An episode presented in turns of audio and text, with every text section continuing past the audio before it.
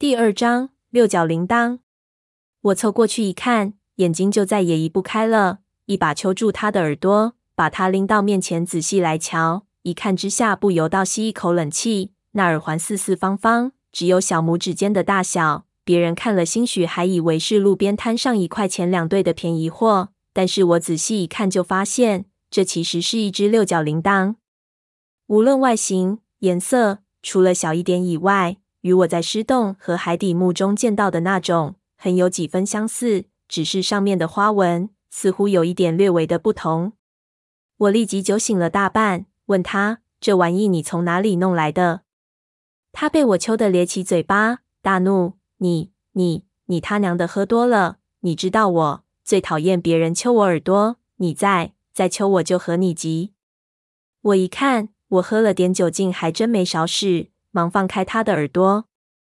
他揉着被我揪红的耳朵，咧着嘴巴。我靠，还真是下得去手啊！你见到好东西也不用这样吗？哎呀，我的耳朵哎！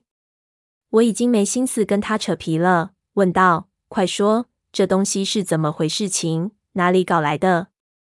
他嘿嘿一笑。得意地说：“没见过吧？说出来嫉妒死你！这东西是我在那祭祀坑一只粽子身上顺下来的，怎么样？你看，青中带黑，上等的青铜骨器，也不同于你卖的那些西贝货。”我越听越糊涂，什么粽子？你不是说只挖出点锅碗瓢盆吗？怎么又多了纸粽子？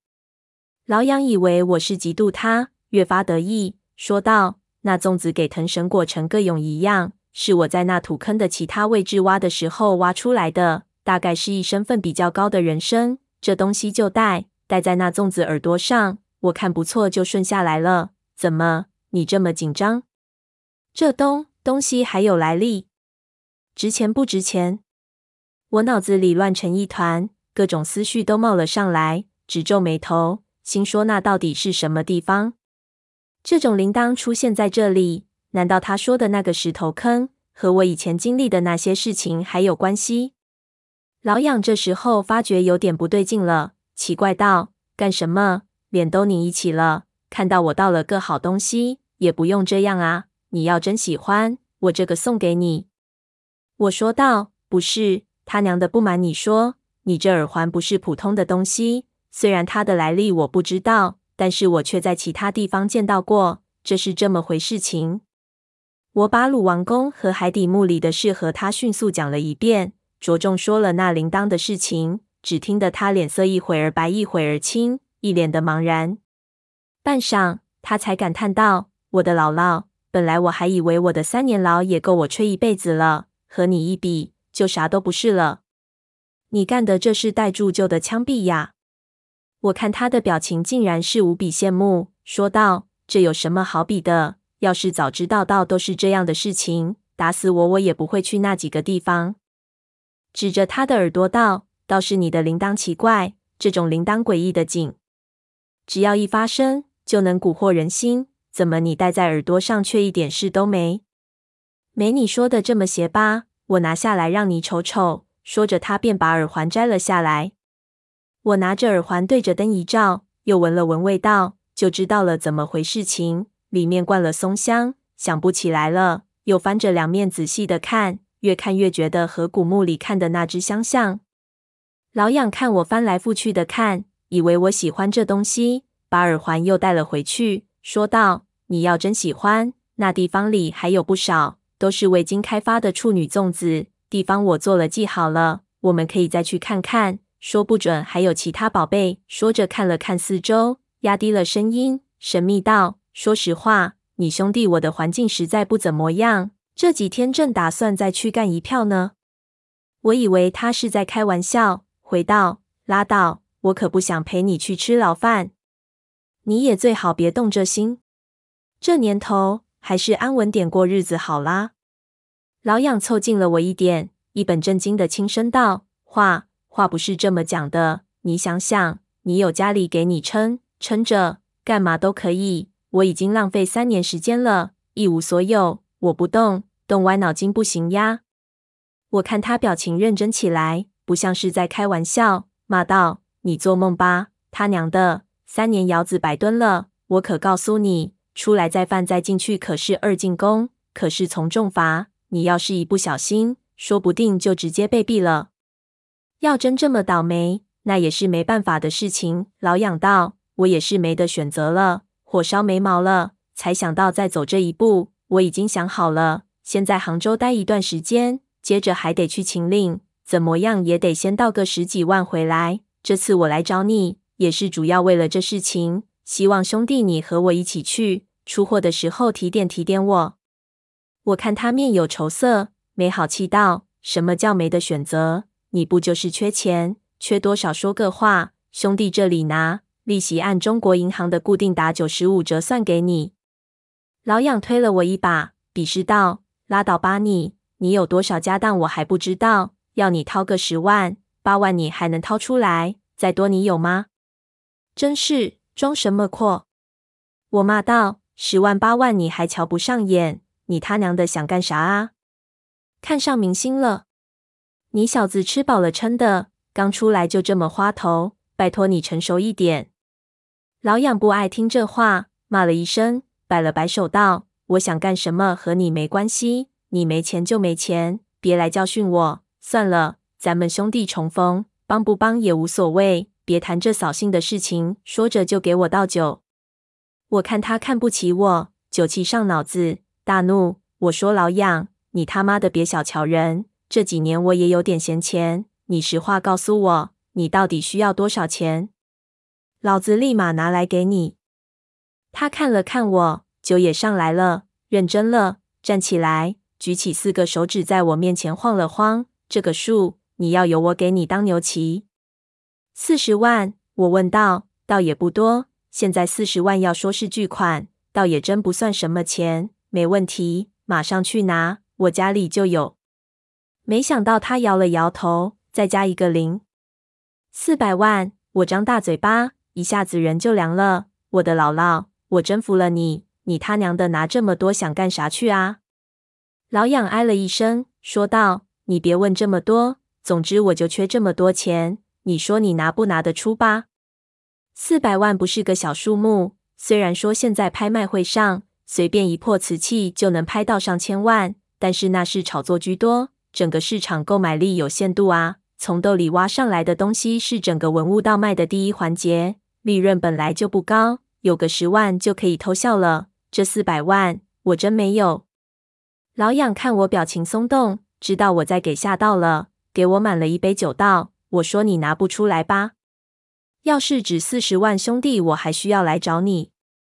我道。那也别下定论，我帮你去借借看。做这一行的暴富的挺多，说不定能筹到。不过你得告诉我你要这么多钱干什么？老痒把头转到一边，啧了一口道：“筹什么钱？你问谁去筹？你的朋友我哪个不认识的？谁能有这么多钱？而且这事情我还不能告诉你。反正有了这四百万，可以解决我一个性命攸关大问题。我一想到也是。”我的很多朋友都是老痒介绍给我的，真没几个能借得出钱来问我老爷子要。那吝啬鬼说不定会杀了我，这事情还真不好办。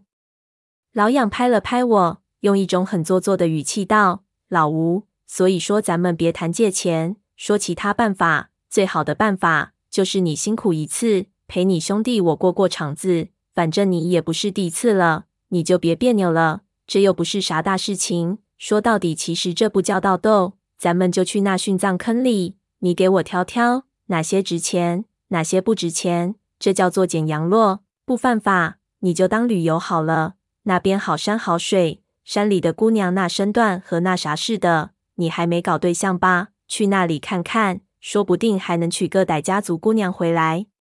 我没心思听他胡说，摇头。你说的容易，你那破地方能有四百万的东西吗？你要是想一次搞这么多，你得找个两汉的。这种墓早给人挖光了，你肯定白忙一场。老痒耐着性子道：“哎呀，你以为我傻的？这事情都想不到。我告诉你，我这次回去不是冲那个祭祀坑去的。上次我和我老表去那地方的时候，我老表就和我说了，有祭祀坑的附近肯定有大型的皇族陵墓。我这一次就是以那个为目标。你不是会风水，去看看，我觉得肯定能找到。我不想理他，你找别人去。古墓我更不想去。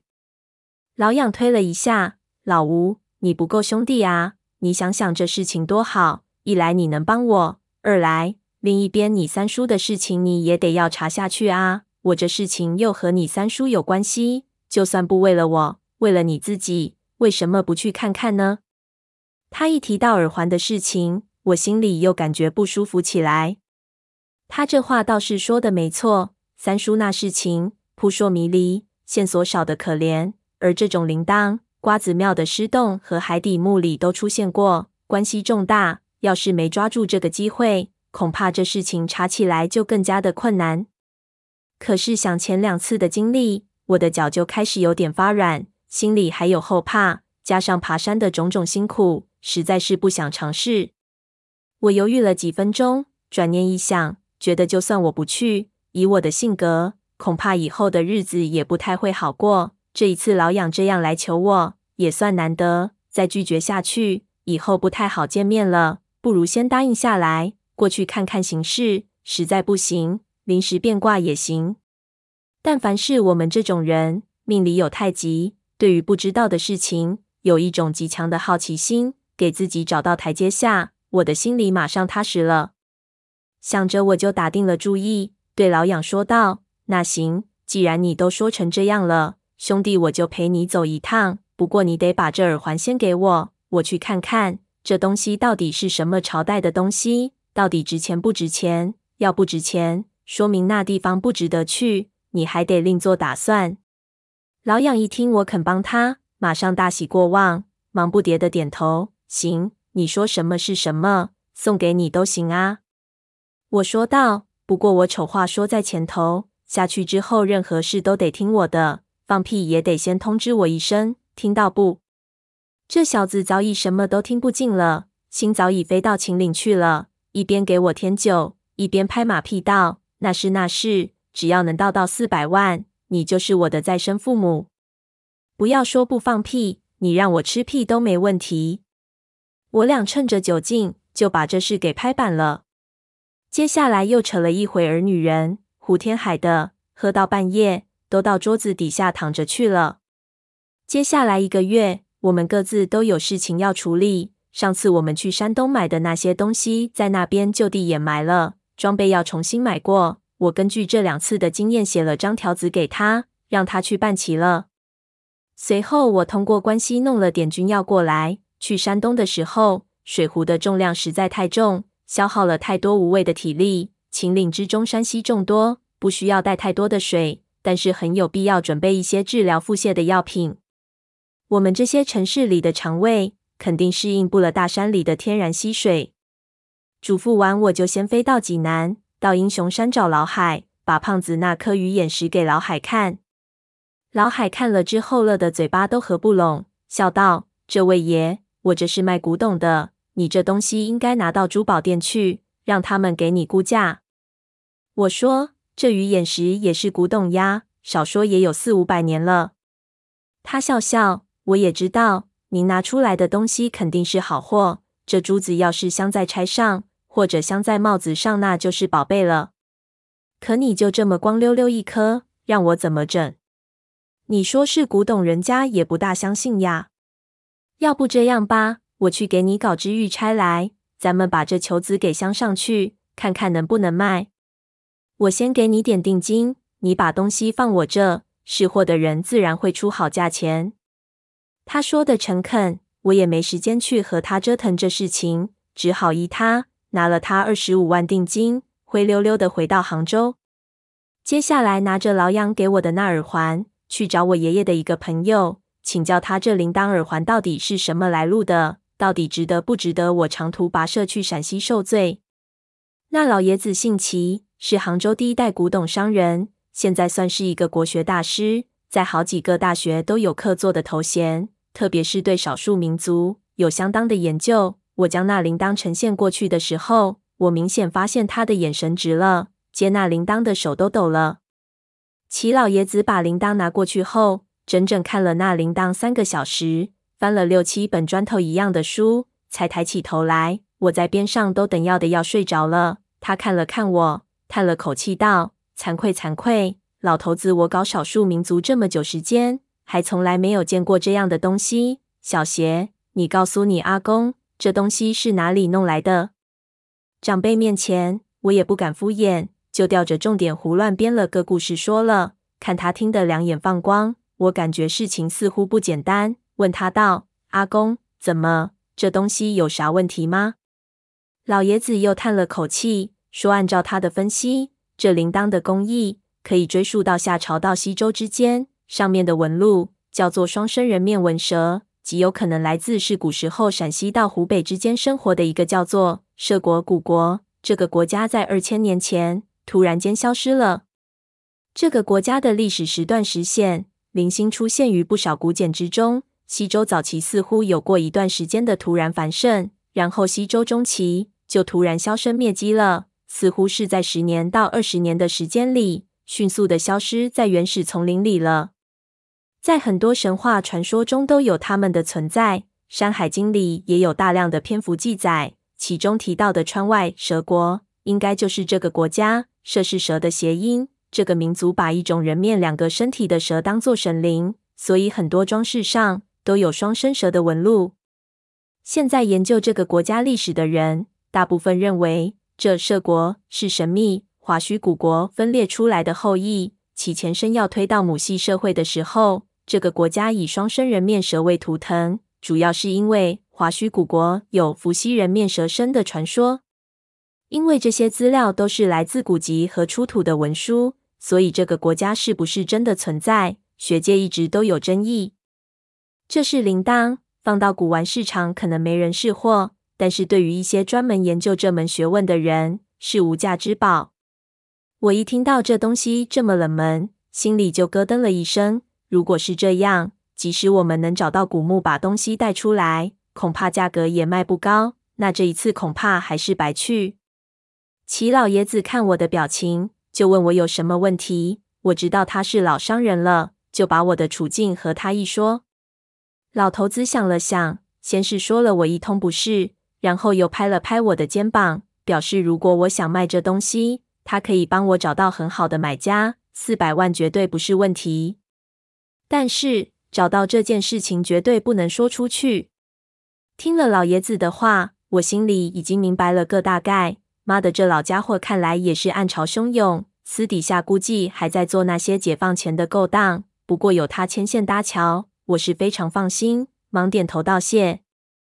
从老爷子那里出来，临走还拿了不少涉国的资料。我在出租车上翻了翻，看到了有很多壁画的照片，其中有一些画很奇怪，画的是大量人跪拜在一棵树前面祈祷的画面，旁边有几个注释，好像是说涉国最重要的祭祀活动是祭祀一种蛇神树，传说这种树只要奉献鲜血就能够满足的任何要求，是一种愿望树。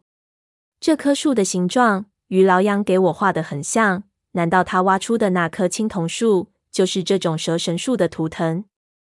很多壁画里都有人面蛇的花纹，显然是涉国最主要的特色。瓜子庙尸洞和海底墓穴里发现的那种铃铛，当时上面有没有双生人面蛇的花纹，我已经记不得了。但是看外形，这三个地方的铃铛肯定出自同一个来源，那这神秘的涉国可能是关键所在。两天后。开往西安的长途卧铺汽车上，我和老养并排两张床，一边嗑瓜子，一边聊天。本来我打算直接坐飞机飞到西安再说，可我没三叔那么大的面子，一大包违禁品卡在安检口子上，只好换坐汽车，而且只能坐私人承包的大巴。为了省过境费，这车一会儿上高速，一会儿下高速，在山沟沟里转来转去，无聊的紧。我就和老养瞎侃，说那地方可能有个汉墓，这地方可能有个唐陵，说的老养恨不得中途下车去挖。聊着，老养问我，除了去他三年前到的那个坑里看看，还要不要去其他地方？到底进山不容易，要能带多点出来，就别浪费。要是能找到附近可能存在的其他陵墓，那是更好不过。我其实早有这个打算，那一带附近可能是古代蛇国的范围。除了那个殉葬坑和附近的古墓，应该还有其他的遗迹。如果能找到一二，拿点东西出来，对于我要查的事情是很有帮助的。我心里这么打算，但是嘴上没说出来。对他开玩笑道：“别贪心，你他娘的回去的路记得不记得都不知道呢。要是找不到那殉葬坑，我看你怎么办？”老痒朝我贼笑，说他早就留下了记号。我大笑：“三年了，在那种深山老林里，什么记号能保存三年？”他哈哈大笑起来，说：“你就瞧好吧，我那记号别说三年，三十年都还管用。”我不知道他搞什么花样，懒得理他。又聊了一会儿，晕晕沉沉的，就睡了过去。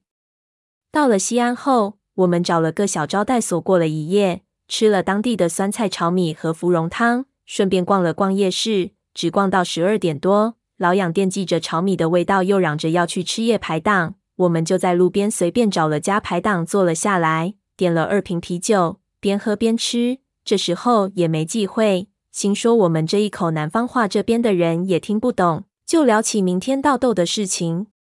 聊着聊着，就听边上一老头说道：“两位想去阿达做土货买卖了。”